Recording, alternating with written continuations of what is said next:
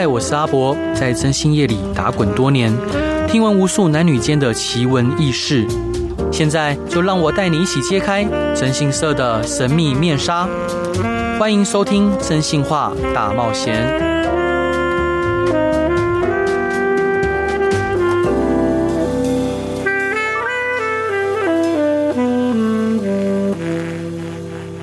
各位亲爱的听众朋友，大家好，欢迎回到飞碟电台，收听我征信社阿宅所主持的《真心话大冒险》。今天各位过得好吗？开心吗？一切顺心吗？嗯，希望你今天都过得好。今天邀请到的呢，是我两位优秀的好伙伴，一位是聪明可爱又有气质，然后又开朗的 CC。Hello，我 CC。然后另外一位是聪明伶俐、开朗、爱笑一样的 优异，反应快的优异。大家好，我是优异。那呃，想问两位伙伴呢、啊，因为其实每个人都有每个人的原则跟坚守的底线。嗯，那可能各位在刚加入征信社的时候，可能看到一些不管是外遇啊，或者我们客户自己被包养，或他可能从事的工作不是那么的呃高尚的呃客户的时候，你们会有一些成见或者是嗯一些鄙夷的想法吗？CC 他在问你，啊、我不会有成见呐、啊，因为我觉得他的人生 你要确定。真的吗？没有，因为我会觉得哦，我不能接受，可是他的人生，然后你来委托我，我就可以帮你做。只是有时候会有一些很匪夷所思的事情的时候，我就会想要疯狂大抱怨啊！真的、哦？对，例如怎样的事情？很多哎、欸，最近很多，很多吗？对啊，他个人个性的问题。最近疯狂被挂电话，觉得诸事不顺 啊！真的，觉得就是最近真的是可能运气不太好吧。最近很容易被客户挂电话，而且他们挂电话超没礼貌的，超没礼貌，真的就是真的是不是我不是我讲了什么，是他们觉得一言不合就挂电话。嗯，那譬如说，如果今天客户像 CC 很讨厌，就是客户他本身自己有外遇嘛，或者他对于你对于就是外遇者，你会非常的不能谅解。对，那现在还是吗？对啊，啊，那譬如说，像客户如果他是被包养的，或者是他本身是嗯呃原原原娇妹，那你还是对他会有一些成见或者是不喜欢吗？应该说，我不能，我不知道他们是被包养还是是原娇妹，我就说哦，我们就称他为哦，可能就是做八大的。对，然后我也不会有对他们有特别的喜欢不喜欢，我觉得他们谋生能力，可是他们每次讲话的时候，有时候都会很不对盘。哦。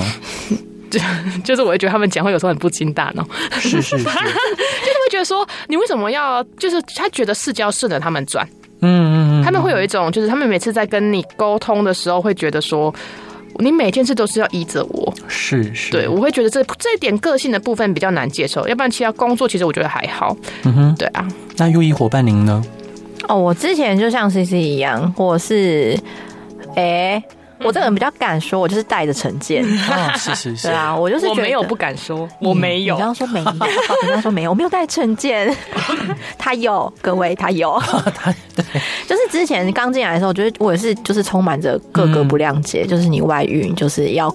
你该就是接受惩罚等等的这些嗯嗯嗯啊！我现在就是觉得，不管是外遇被包养，或者是他做援交八大等等的这些，都是他个人的选择。他有能力可以靠这个东西去谋生去赚钱，我觉得这是他的能力。对，没错。对，甚至有流浪汉在街头，嗯，可能去跟人家要钱，哎、欸，要得到钱也是他的能力，哎，哼。呵呵，对啦，我是觉得真心社改变我很多，是真，就是开阔我的眼界吗？嗯、要能这样讲吗？就可能是我们能接受更更多元的价值观跟生活方式。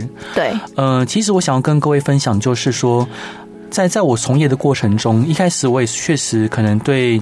一些他人的生活方式啊，或者是可能我所不认同的一些态度，我会抱着比较批判，或者是呃比较呃自以为是的态度去呃甄别他们。但是后来我发现，我反而是透过甄别其他人的做事方式，来好像显得自己比较高尚。反而是嗯，我常发现说，很多人他会。嗯，就是在比较高的道德制高点，好去批判他人，借此来获得相对的安全感。那在这边，我想分享一个法国的作家莫泊桑的小说，这个小说叫《羊脂球》。嗯嗯，有、嗯、各位有听过羊脂球的故事吗？没有，昨天听到。好，那我跟各位听众朋友报告，就是这个杨之球的故事。它是法国一个非常著名的作家莫泊桑的小说。他讲述的呢，就是在一八七零年普法战争爆发的时候，在一个大雪纷飞的呃凌晨，然后一群人因为法国即将沦陷，那这一群人坐着马车，呃，想要逃离了，想逃离鲁王城。那这一个马车上面呢，坐着十个人。这十个人里面有，呃，有奸商，有政客，还有伯爵，还有两个修女，同时呢，还有一个妓女。那他们就一起在马车上面颠簸的往前前进。然后那是一个凌晨，然后外面大雪纷飞。那这些人仓皇出逃，其实没有带着任何的食物。那。这些人知道杨之球的身份，因为杨之球她是一个妓女，因为她的外形比较圆润，好，所以大家就叫她杨之球。那呃，譬如说，其中有一个奸商哈，他叫呃，一个这个奸商，他带着他老婆，那他不时用着一些有色的眼光去打量的杨之球。那其他的贵妇人呢，则是用各种。可能比较揶揄的方式去攻击杨之球，譬如说他是社会的耻辱，或者呢说他是婊子，啊，就是不断的攻击他。那另另外两个修女呢，则是就是很安静的在念玫瑰经，好，就天主教的玫瑰经。那马车就继续往前行，马车走了一夜之后，哦，走了一整天之后，大家开始饥肠辘辘了起来，因为大家仓皇出逃，所以没有带任何的食物，只有杨之球他带了三天份自己的食物。那当他知道说大家很饿的时候，他就很慷慨的把自己的食物分给大家吃，大家就狼吞虎咽的你一口我一口的把杨之球分给大家的食物一口一口的吃完了。那大家吃完了之后呢，开始嘴巴的呃说话的方式就改变了哦，开始称赞杨之球的慷慨，称赞杨之球的呃细心，好，然后之前对他的蔑视就改变了。那杨之球也很开心，他觉得说，嘿，这些人对他改观了哈，他其实也非常的呃乐于跟大家交流跟分享。那杨之球他离开鲁王城的原因，是因为他很爱法国，所以他跟一个普鲁士的士兵打架。打架之后呢，其他他的朋友叫他赶快逃，好，以免吃上官司或者上什么麻烦。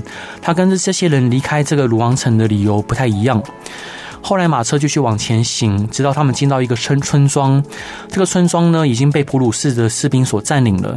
那这个士兵要求说：“哇，那个要要求杨之球要留下来陪他睡觉，好上床，他们才要放这个马车的人离开。”那这些马车上的人呢，一开始还装得很义愤填膺，就说：“怎么可以陪你睡觉呢？怎么可以？”哈，那甚至有人就提出说：“不然这样好了，就杨之球留下来陪你睡觉，你放我们其他人离开，可不可以？”那这个普鲁士士兵说：“不行，好，你们必须让杨之球陪我上床，我才能放你，你们全部人离开。”好，这些人开始慌了。那杨之球他，他虽然是一名妓女，但他是有尊严的，而且他热爱他的祖国，他热爱热爱他的国家，所以他就坚决的拒绝说：“呃，陪这个普鲁士的士兵睡觉，哦，上床。”那这时候。这些人为了要能顺利离开这个地方，开始不断的来游说杨之球跟这个呃普鲁士的士兵上床。这些人用威逼利诱各种方式去跟这个杨之球去说服。他们会说啊，你就陪他睡一觉，这个没什么大不了的，反正你本来就在做这样的事情。或者是有些人就说，拜托你帮帮忙，我们真的很需要逃离这个地方。我们不逃离这个地方呢，我们可能接下来会有其他生命危险啊。那杨之球他一样是严词拒绝。那这些人不断的就轮番的来劝诱他，不断的来呃小以所谓的小以大义，但对杨之球来说，呃祖国是他最后的底线，所以他坚决不从。最后是修女的一句话说服了他。这两位修女呢，告诉他说，呃我们的上帝会看着你的内心，如果你做的事情出发点是好的，即使你做的事情是不对的，上帝也会原谅你。那杨之球被这个修女的话说动了，他想说：那我如果今天是为了呃大家的利益着想，那我不妨就是牺牲我自己。最后，杨之球就陪了这个普鲁士的士兵睡了一夜。那睡了一夜之后，隔天，呃，普鲁士普鲁士的士兵就放他们的马车继续往前走，继续往前走。这时候，呃，杨之球因为大家杨之球匆匆忙忙的仓皇的，就是离开这个普鲁士士兵的房间嘛，所以他没有准备任何食物，反而是马车上的其他人，呃，准备了充足的食物离开的。嗯，所以当呃这个杨之球饥肠辘辘的肚子饿，大家就各自吃着自己的东西，连一口的食物都不肯分他。这整列马车的十个人里面，唯有一个，呃，就是民主党的爱国人士哈，他点出了这些人的虚伪跟伪善，并且呃，他就哼着呃法国的爱国歌曲《马赛曲》，然后马车继续在雪地中颠簸的前行，然后伴随着杨之球一滴又一滴的眼泪往下落，那其他人就各自顾自己。我想讲这个故事的原因，是因为。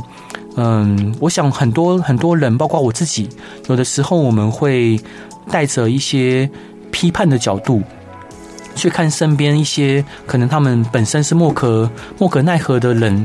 好，譬如说有些人他可能从事的行业并不是那么的高尚，可能是一般人所呃鄙夷的，但他们可能没有没有充足的选择，他们可能家里负债，他们可能。呃，有一些自己的各自的原因，虽然不得不做这样的选择。所以说，当我们在批判别人的时候，我们躲在一个比较相对安全的道德的制高点，然后我们获得呃心里面的安全感跟满足，然后我们肆意的去攻击其他人。我觉得从事征信业这一行，让我学到一个很重大的，不要说重大，很特别的一个想法，就是嗯。我知道我自己也不是什么什么好东西，然后同时我也能明白说，每个人的选择都有他的原因跟他的不得已。那啊，想在这边跟各位分享。那当然，我当然我像不管是 CC，他现在觉得说，还是他会有这样的成见或想法，我也能理解。或者像当 U 以他告诉我说，他能接受不同的观点，我也能，我也觉得欣慰。我觉得都是很好的。好，那这一段想要分享给大家的歌是阿妹的《写新爱情故事》，这是什么样的一首歌啊？我觉得很适合这个故事的歌，为什么 U 一喜欢？因为我觉得嗯很好听。嗯、其实其实是那个什么 林忆莲是吗？嗯，他那时候在翻唱的时候，我就觉得这首歌很有感染力跟穿透力。嗯、不过也可能是林忆莲本人。好，我们一起来听阿妹这首歌。Hello，各位亲爱的听众朋友，大家好，欢迎回到飞碟电台，收听由我征信社阿宅所主持的《真心话大冒险》。今天邀请到的是我两位优秀可爱的伙伴，一位是 CC，一位是 UE。嗨，嗨，我是 UE。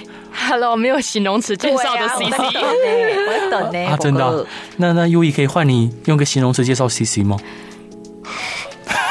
沉默，抱歉，我来形容 UE，他是只龙眼，我是怪猿。刚刚上一段我们分享的故事是《羊之球》，是法国一个著名作家莫泊桑的小说，他号称是短篇小说之王。然后他的故事呢，也都非常的拍案叫绝。他用可以，他可以用很呃洗练的笔触去描写一个又一个刻画人心的故事。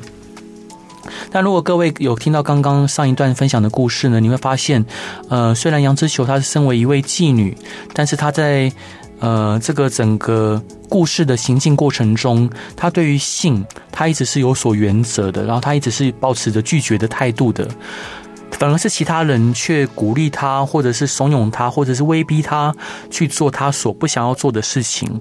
有的时候，这世界的事情，世间的事情就是那么的荒诞诡谲。好。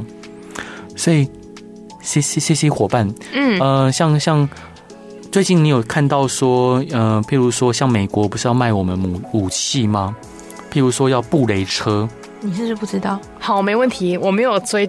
国际新闻，好，请问美国要卖我们什么样的武器呢？啊，就是啊，布布雷车，布雷车是一辆战车吗？啊，不是，就是可能在 完蛋，冰淇淋车啊，就在沿岸布布下地雷，然后来做防守的。嗯，对对对，就是假设今天共军来犯的时候，可能就是在沿岸或者是重要的关隘，然后他们就不能爬上来。哦，就是就是会会比较可以迟滞他们的行的行动。对。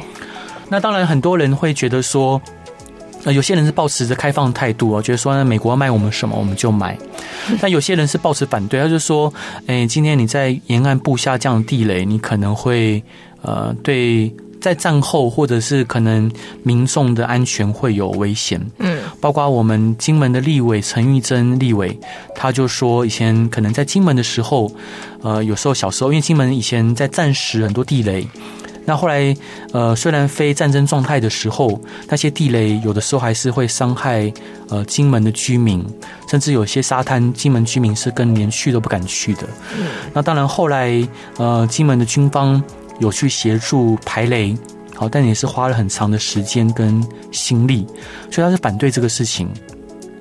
但当我们金门的这位呃陈玉生立委反对这事情的时候，很多人会去批判他，就说你凭什么去反对？哦，你是不是呃不爱国？然后或者是说他是呃用各种方式去批判他，网络上很多那种批判的言论。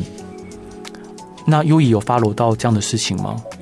哼，我没有。啊、我我会觉得他批，我就我觉得这本来就是正反两面，很值得。这本来就有两方的意见啊，因为你要讲说战后要怎么复原，可是你前提是你要战争赢了呀。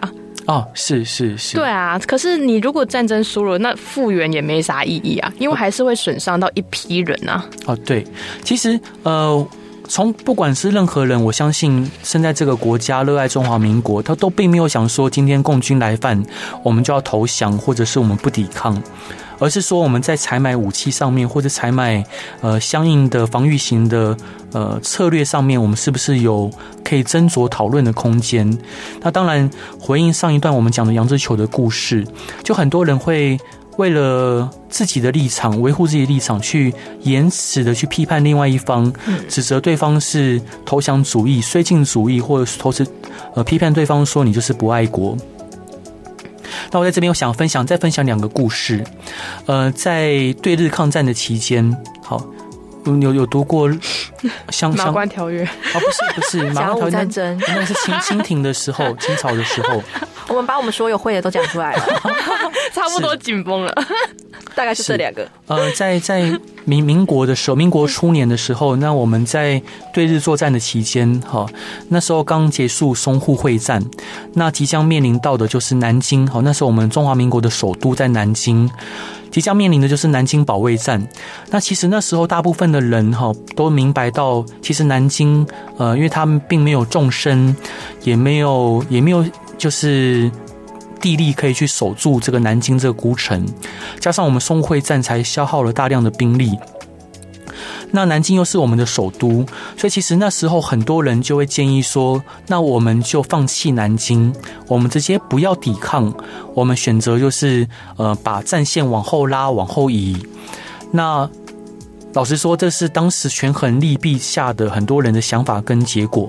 当然，呃，我们的蒋委员长哈，就是我们的老蒋总统，当然他有他的想法，因为其实撤离南京一定是颜面尽失的。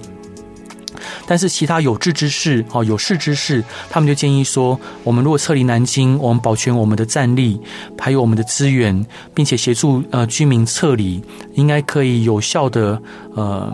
就是维维护我们的兵力，那也可以避免伤亡，同时也可以日军就算占领了，他也不能说他在南京的保卫战上面占领了我们首都，因为我们并没有抵抗。这时候有一个人，哦，是有总总是有人善于揣摩上意。有一个人叫唐生智，他也是一名将军。这时候唐生智将军就站了出来，他就振臂疾呼说：“南京是我们的首都，我们应该要死守南京，然后把南京好好的保卫起来。”那当然，呃，他善于揣摩善意上意，结果当然，呃，蒋委员长就同意唐生智死守南京的这一个提议跟提案。那唐生智呢，他也非常的见机履机哦，他就把呃很多那时候南京其实是呃沿沿着长江沿岸的，他就把沿着就是河流的船只全部的销毁，他要破釜沉舟，他想要背水一战，所以他把居民啊或军民呃军人可以撤离的船只全部的销毁，好把它弄沉，然后并且就是不让军人撤离南京这座城。那很快的，淞沪被那个南京保卫战就开始打响了。打响之后，其实呃整个情况不如预，就是比唐生智想的更严峻。在这边必须要补充说明，就是唐生智那时候他其实已经撤离第一线已经有很长的时间了，他已经很长的时间他没有在第一线处理军务，同时他对于南京的防卫的军务他也不甚了解。不是很了解情况下，他去贸然去执行南京的指挥，其实本身就是一件不合理而且不合情的事情。那日军开始攻城，那攻城的结果就是不如预期，然后我我军节节败退。当然，呃，我们的守军依然是前仆后继的，想要去反击日军的侵略行动。那这时候，呃，撤退的命令下来了。撤退命令下来，但是唐生智并没有把撤退的命令跟我们当时在南京中华民国的守军撤去彻底的传达，所以就会变成有一批我们的守军要求想要撤离的军人不能撤离，那想撤离的军人已经收到撤退命令的军人，当然讲说那已经撤退命令已经下来了，我想要撤离，所以反而是我们的守军自己打起来了。自己打起来了，就是你会看到，你会看到史料上面有一有一批守军，就是告诉你们说你们不能撤离，然后另外一批军人想要撤离，所以我们对想要撤离的军人开枪。那这时候唐生智反而自己搭乘着呃已经预备好的小船，自己为自己预备的小船，偷偷的离开，离开南京。他没事，他没事。好坏哦。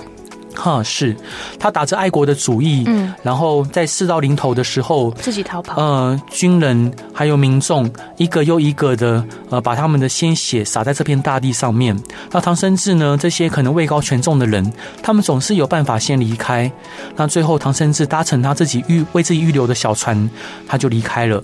那后来就发明呃，不是发明，对不起，就发生了呃，就令人发指跟南悲哀的南京大屠杀。嗯哦，有三十万军民就此就是呃，就没有任何的，没有留下任何名字的死在这片大地之上。啊，当然，唐生智后来在抗日对战对对日作战之后，呃，他甚至因为保卫南京的英勇行为被受勋。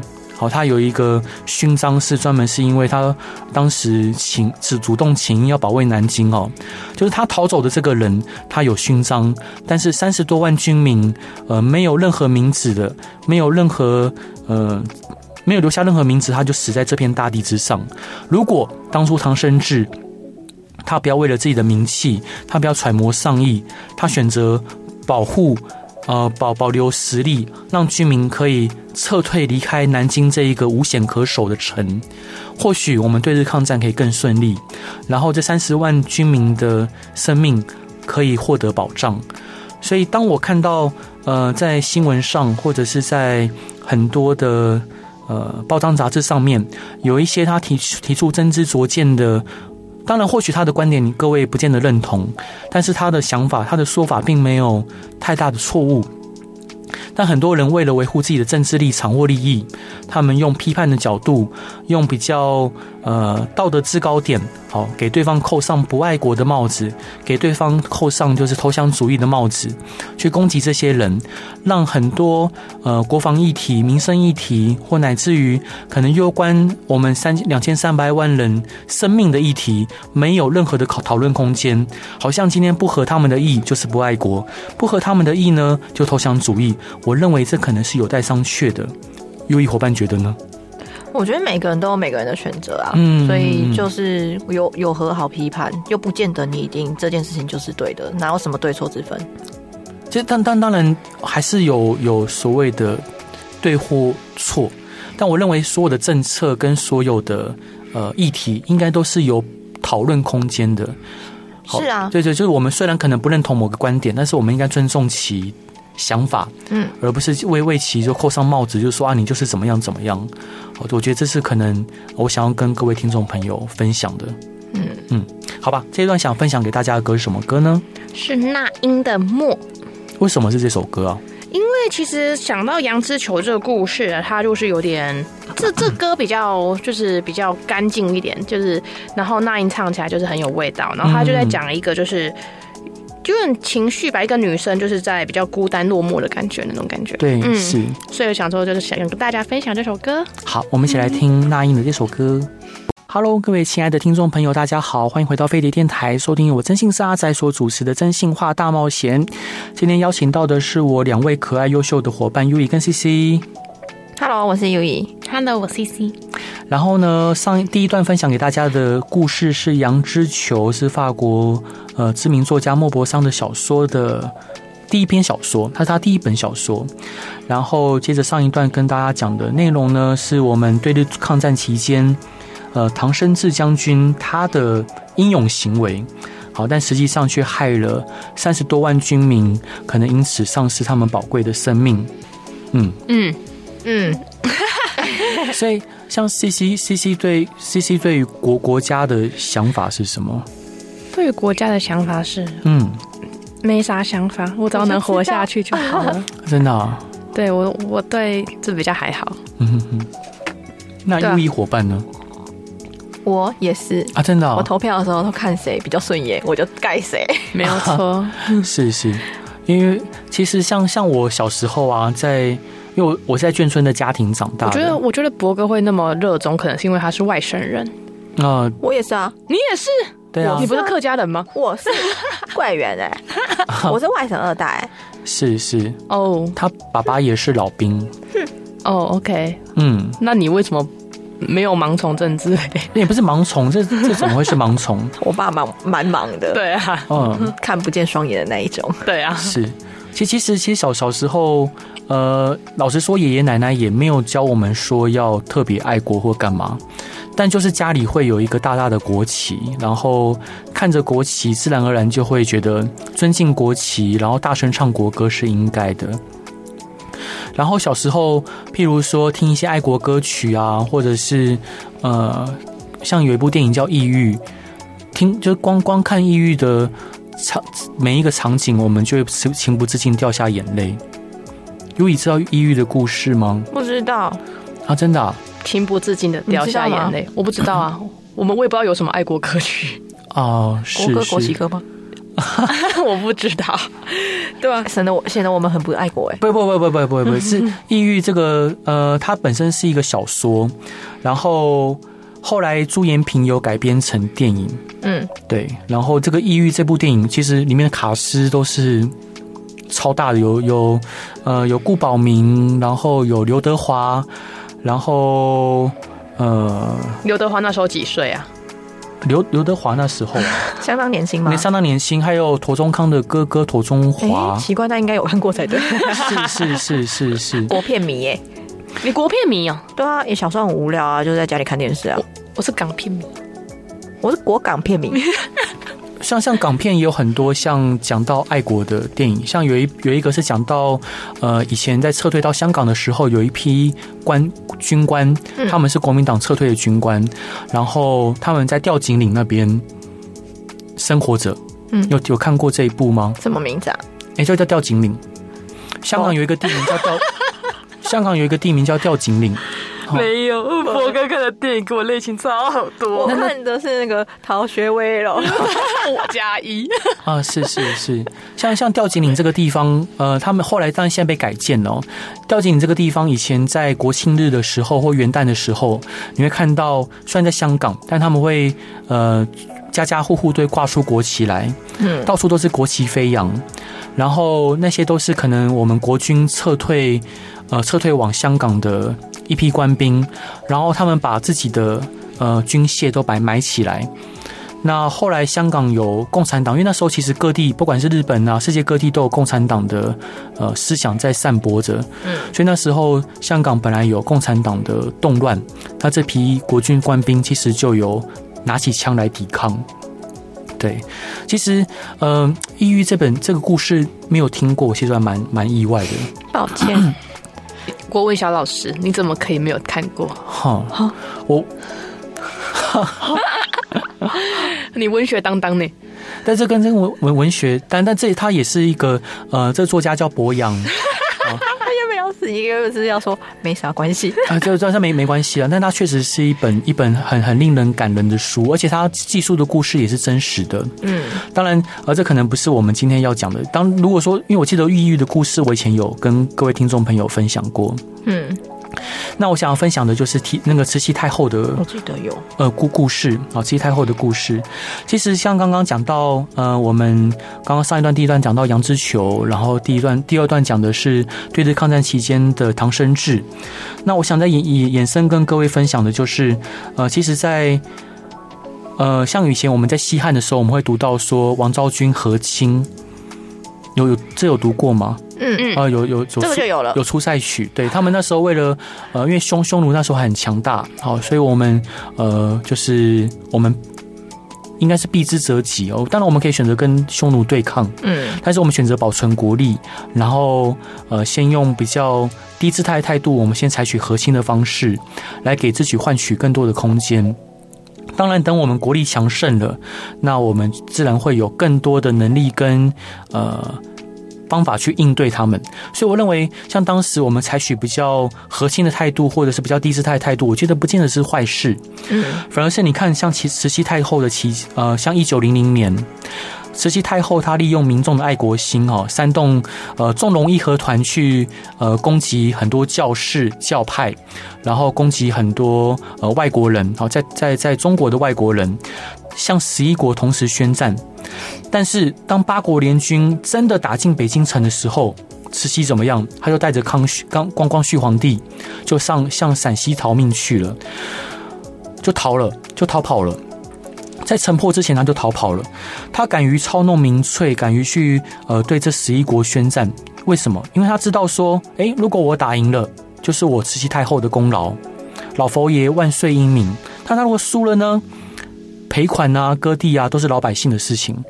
如果各各位有看过在清朝末年的纪录片，你会发现说，其实清朝那时候，呃，所有的一般民众，他过的生活都是苦哈哈的。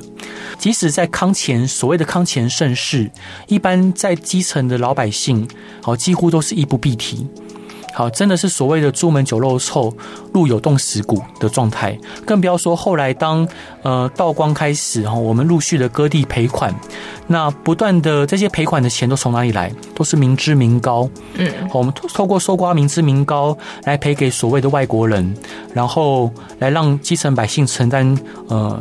辛苦的后果，但是那些王亲国戚呢？这些皇那个皇皇宫贵族呢？他们依然过着他们优渥的生活，依然吹金钻玉。好，那割地赔款都是老百姓买单，那老百姓的生命更不曾在这些当权者身上有心中有任何重量。上战场的是老百姓，流血牺牲的是老百姓，承受苛捐给洋人赔款的还是老百姓。好，当然后来这个八国联军的战争之后，这些八国联军呃的主事者有要求清廷交出战犯。好，那清廷最后有交出十二个，好，就是所谓的战犯。然后这十二个后来就被就被杀头了哈，被杀头交差。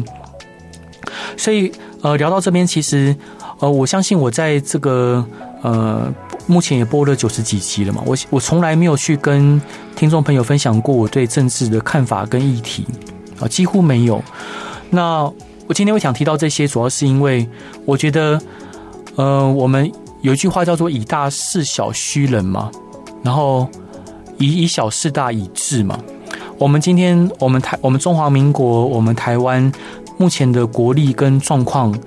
呃，当然，我们有我们很厉害的地方，我们有非常努力的人民，但是我们在美美中之间，我们就是小国，我们就是小国，那我们必须要有更更好的智慧，然后更灵活的一态度去应对这两国之间的博弈，绝对不是所谓的非黑即白，绝对不是说我今天不买某个武器，我们就是就是啊就是卖国就是投降，绝对不是我们今天去跟对岸交流，好，我们就是给对方摸头。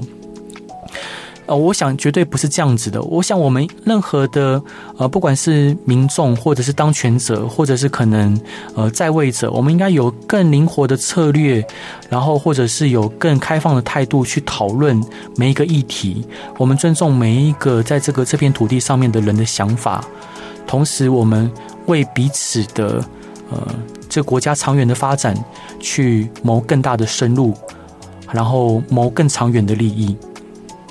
嗯，这是我我我我的当当另外一方面，我们看到很多呃民众，他对于一些跟自己立场相左的议题，他们动辄就是用批判，然后扣上各种帽子。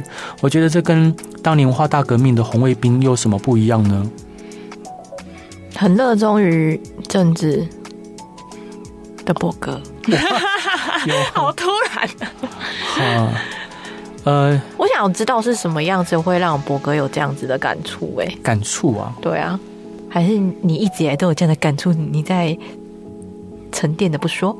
因为我从小就很喜欢读历史，嗯，对。那包括譬如说，呃，像目前乌俄战争，嗯，你会看到，呃，不管是俄罗斯或者是乌克兰，一批又一批年轻人，嗯，然后在。呃，战场上不断的流血牺牲，对，当然任何人为了保卫国家去牺牲都是，呃，都都是值得尊敬的，好，都是值得钦佩的。像我前几天看到一个视频，就是有有一个战，呃，对对，就是有呃三三个年轻的乌克兰士兵，嗯，他们在伞兵坑里面。好，因为呃，是画面里面你会听到枪声哒哒哒哒的的的打，然后这三名年轻士兵他们就在战壕伞兵坑里面窝着，他们不敢出去，他们生怕只要一站站起来，他们就就会被枪打到。嗯那当然，每一个军队里面都有督战的士的士官长嘛，他们督督战的呃督战员就呃冲到这个伞兵坑，要他们站起来，拿着枪指他们，要他们站起来往前冲。嗯，那他们可能就表示他们的害怕，好，他们不敢往前冲。那这时候，呃，这个督战员本来就是要拿枪要可能会打掉其中一个，因为他们不往前冲嘛，就违反军纪。这时候，其中一名乌克兰的士兵站起来了。好，站起来了，但很快他就被呃枪射死了。嗯，好，因为俄军已经就是迂回绕到他们的后方，已经在他们后面了，所以包括这名督战员就被呃俄军的枪给无情的打死了。然后他们就这样子四四个人，包括那督战员，就这样死在伞兵坑里面。影片啊，这是这是就是他们记录，因为其实像各位如果有在注意看的话，其实像不管是 Twitter Twitter 好，或者是像 TikTok 里面，不要笑，好，都有很多呃，就是嗯、呃，就是不管是俄俄罗斯的士兵或者是乌克兰士兵，他们用他们的镜头去记录，就是战场上实际发生的情况。同时，我还有另外一个视频，就是呃，有两个俄罗斯的士兵，他们在河里面，好，透过河里面去，呃，就是前进，嗯，然后去避免避免被热像仪就是锁定。嗯嗯嗯。那这时候，其实有一个呃乌克兰的无人机已经锁定他们了，他就看着这两个俄罗斯的士兵在河里面，呃，就是蹒跚的前进着。那但他们已经被锁定了，所以无人机就往下投弹，嗯。投弹，然后当然他们这两个士兵就被被炸了，但他们没有马上就死掉，他们没有马上身亡。那你就看到他这两个士兵，他还是不断的就是用脚想要就是踢着踢着水，想要浮起来，想要往上，然后最后最后慢慢失去了力气，他们的身身身躯就沉到了河里面。那突然我想到一句诗词：可怜无兵无可怜无定河边骨，犹是深闺梦里人。那这些人可能有他们的女朋友，有可能还有他们的爸爸妈妈，让他们的生命何辜？那真的两个国家在发生战争前，我们当当当当权者，我们在位者，难道真的没有其他方式可以避免战争吗？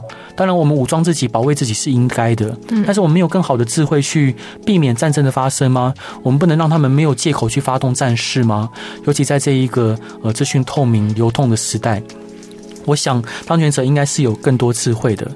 那不好意思，今天这一集都讲的是很多，看包括连 CC 跟 U 都不太喜欢听的政治故事的政治的事情，太沉重了。啊、哦，是是，是，我是开心 U，我是开朗 CC。